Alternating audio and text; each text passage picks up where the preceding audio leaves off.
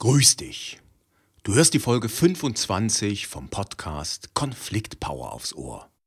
Sie trägt den Titel Die ultimative Wahrheit über jeden Konflikt. Mein Name ist Axel Maluschka. Du erfährst hier ganz nebenbei, was die wahre Ursache für jeden Konflikt ist.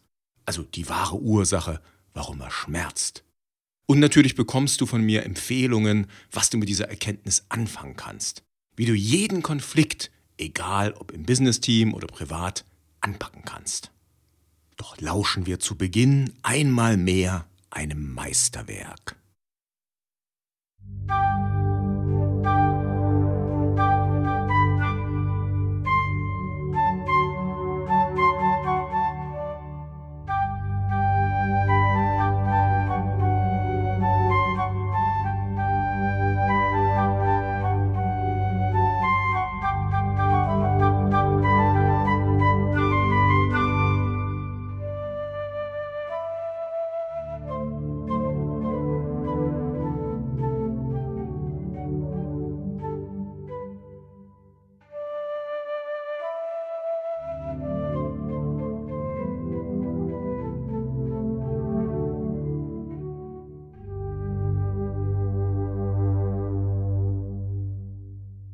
Ja, vor mittlerweile fast drei Jahren habe ich meine erste Podcast-Folge aufgenommen.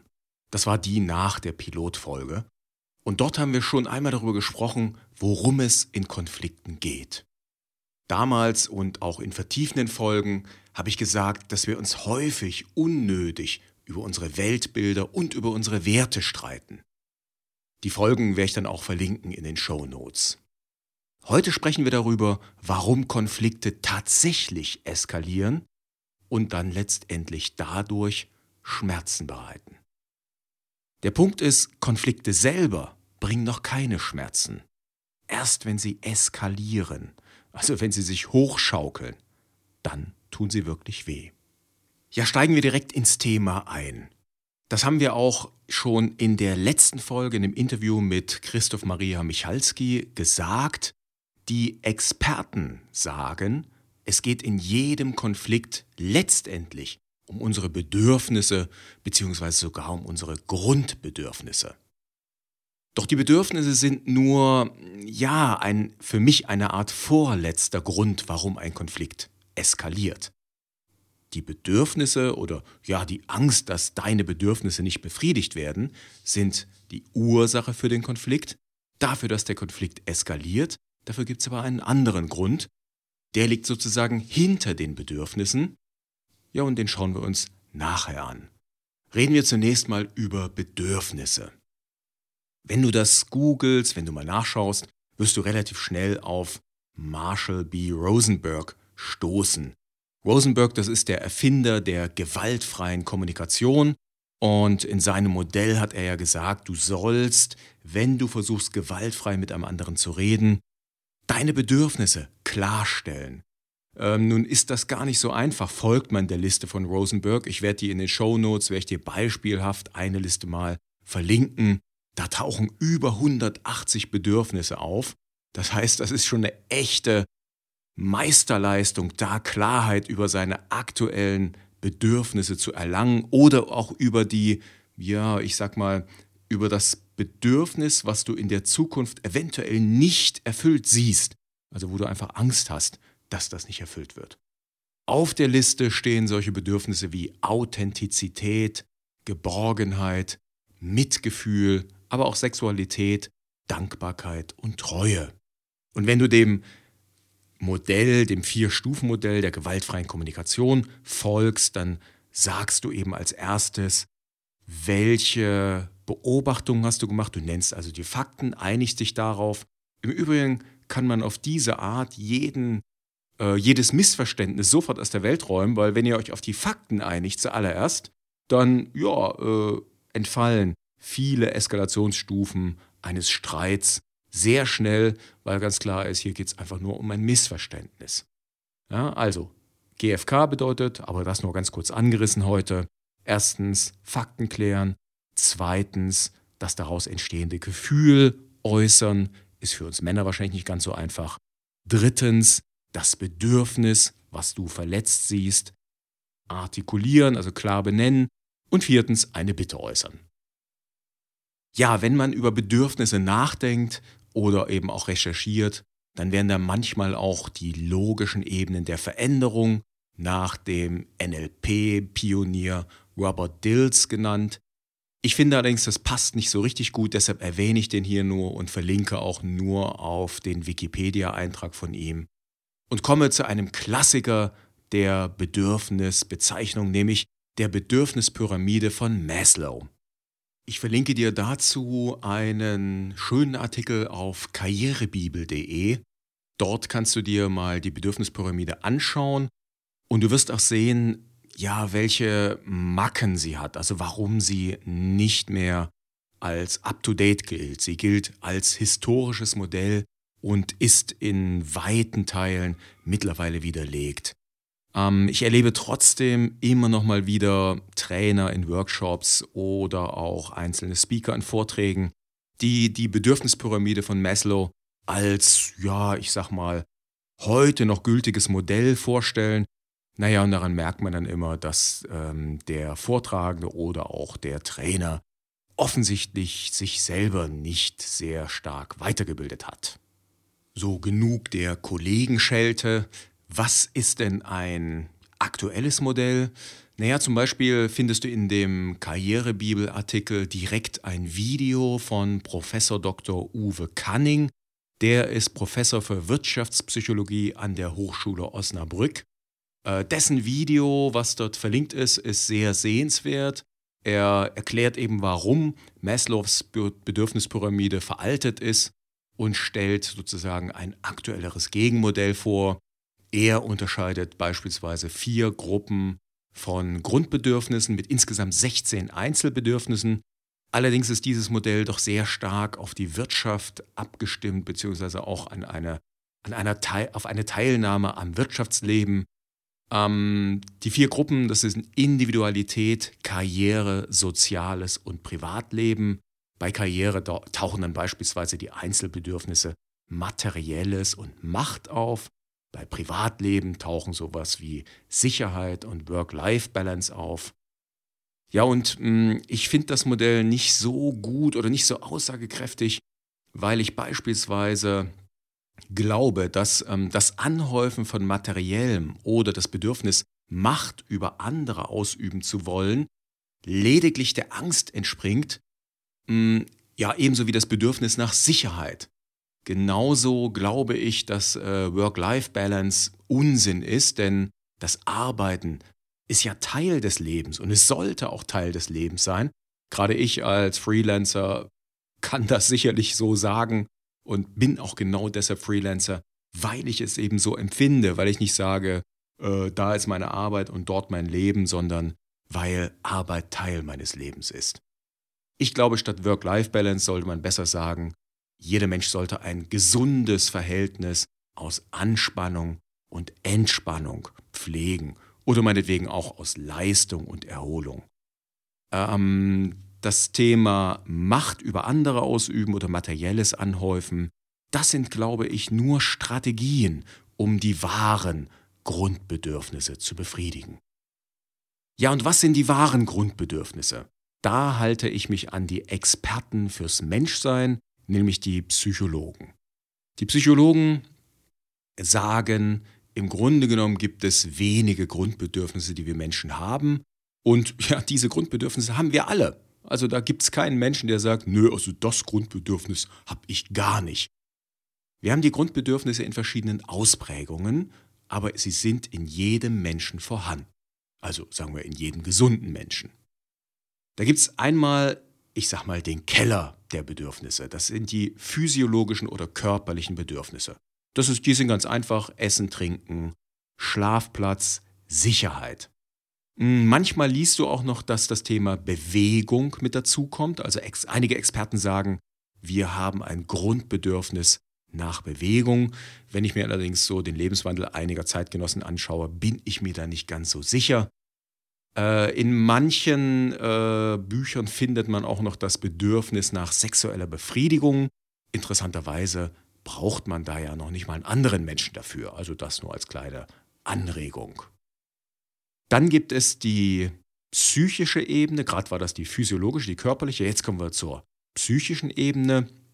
Da haben wir einerseits das Grundbedürfnis eines jeden Menschen, Lust zu erhöhen und zu erleben und Schmerz oder Unlust zu vermeiden bzw. eben zu senken. Und gleichzeitig haben wir noch das Grundbedürfnis nach der Erhöhung des Selbstwertgefühls. In einigen psychologischen Büchern findest du bei Selbstwert auch noch das Thema Anerkennung.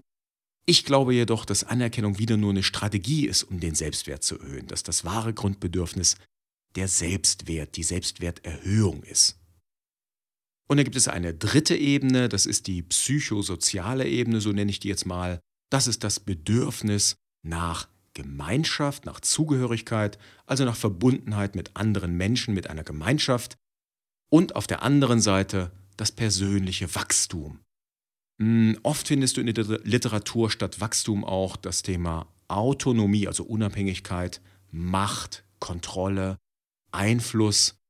Dort allerdings glaube ich auch wieder nur, dass mh, hm, sowas wie Macht, Kontrolle und Einfluss Strategien sind, um persönliches Wachstum im Rahmen einer Gemeinschaft sicherzustellen. Ja, wenn du in der Hierarchie ganz oben stehst, hast du mehr Freiheiten als andere, also auch mehr Entfaltungsmöglichkeiten. Das, glaube ich, ist letztlich nur dem Organisationsmodell Hierarchie geschuldet. Ja, wenn du mich jetzt fragst, Mensch Axel, woher hast du das? Ähm, diese Modelle stammen aus verschiedenen psychologischen Büchern. Ich werde dir in den Show Notes mal zwei verlinken, wo du diese Modelle findest. Das eine ist äh, Das Kind in dir muss Heimat finden, war auch in der Spiegel-Bestsellerliste und ist von Stefanie Stahl. Und ein anderes sehr, sehr lesenswertes Bücher, äh, Buch, meine ich, heißt Männerseelen. Das ist von Björn Süfke. Ein sehr aufschlussreiches Buch von einem Männertherapeuten darüber, warum wir Männer so sind, wie wir sind. Sollten sich mal ein paar Frauen durchlesen, aber auch für uns Männer ist es sehr interessant zur Selbsterkenntnis. Ja, und der Hirnforscher Gerald Hüther, den habe ich in meinem Podcast auch schon mehrfach benannt, der bringt es ganz prägnant auf den Punkt. Er sagt, der Mensch hat nur zwei Grundbedürfnisse. Er will in Gemeinschaft wachsen. Ja, wir brauchen also eine Gruppe, in der wir dann uns frei entfalten können. Dieses Modell, so wie ich es dir gerade beschrieben habe, findest du auch in meinem E-Book. Ich lege dir also ganz warm ans Herz, dir dieses E-Book mal downzuladen. Das ist kostenlos, gibst du auf meiner Homepage, egal wohin du gehst, maluschka.com oder konfliktpower.de. Überall findest du mein E-Book, führt sowieso alles auf die gleiche Seite. Ja, nun könntest du natürlich einwenden, dass die Psychologen ja auch nicht unbedingt recht haben müssen. Das stimmt, das sind alles nur Theorien, das sind Modelle, das sind Konzepte, um den menschlichen Geist, die menschliche Psyche und eben unsere Grundbedürfnisse zu beschreiben. Ja? Also im Endeffekt, hm, wir sollten uns auf ein Modell einigen, mit dem wir dann arbeiten können und von dem wir dann auch, ich sag mal, für uns günstiges Verhalten ableiten können. Und deshalb folge ich eben genau diesem Modell der Grundbedürfnisse und gehe dabei auch noch von einer wichtigen Annahme aus, nämlich dass diese Grundbedürfnisse in unterschiedlichen Ausprägungen in jedem Menschen vorhanden sind. Und egal welches Modell nun wirklich genau zutrifft, wahrscheinlich finden wir es niemals raus, im Konflikt geht es immer um die Befriedigung dieser Bedürfnisse. Und es geht letztendlich sehr oft um die gefühlte Gefahr, dass die Bedürfnisse nicht befriedigt werden. Ja, und wie gesagt, dabei haben wir alle doch nur dieselben Bedürfnisse in unterschiedlichen Ausprägungen. Ja, damit haben wir über die Ursache der Konflikte gesprochen und ja, passend zu dieser kleinen Zäsur in dieser Folge musste ich auch gerade mal die Aufnahme unterbrechen, weil unser Hündchen unbedingt hier in mein Arbeitszimmer rein wollte. Das heißt, er hat an der Tür gekratzt. Jetzt habe ich ihn reingelassen. Ähm, ich hoffe, dass sein Schnarchen nicht so laut ist, dass man es hört. Ja, kleine Hunde, die schnarchen ja oftmals ganz laut. Also wenn ihr Schnarchen im Hintergrund hört, dann wisst ihr, unser Hündchen schläft hier ganz zufrieden ein paar Meter von mir weg. Okay, damit kommen wir jetzt zu der wahren Ursache, warum Konflikte eskalieren, warum die sich hochschaukeln und warum die sich, ja, warum die immer mehr wehtun und warum Menschen sich immer mehr reinsteigern. Und dazu machen wir mal ein Beispiel. Also stell dir vor, in deiner Firma gibt es einen Abteilungsleiter, du bist normales Teammitglied und nur ein Abteilungsleiter wird demnächst neu bestimmt. Und natürlich möchtest du der Abteilungsleiter werden. Genauso möchte das aber ein Kollege. Ja, was ist da mh, hm, an Grundbedürfnissen bei deinem Kollegen und bei dir vorhanden? Sicherlich das Grundbedürfnis nach persönlichem Wachstum, denn du hast mehr Verantwortung, du bekommst neue Aufgaben, du wirst wachsen, du wirst ja in die Aufgaben hineinwachsen müssen. Plötzlich musst du Aufgaben delegieren, also so operatives Tagesgeschäft musst du delegieren, musst du organisieren. Das ist alles neu, das ist spannend. Dass es mehr Geld gibt, ähm, ist ein netter Nebeneffekt, aber der ist noch nicht einmal das Entscheidende, meiner Meinung nach. Es geht wirklich um das Grundbedürfnis persönliches Wachstum. Ja, an diesem Beispiel siehst du schon, es gibt sozusagen begrenzte Ressourcen und zwei Menschen, die meinen, besser geeignet zu sein für den Posten in diesem Fall, also für den Abteilungsleiter. Mm, das ist allerdings ein echtes Problem, weil hier eben zwei Grundbedürfnisse aufeinanderprallen, die so nicht vereinbart sind.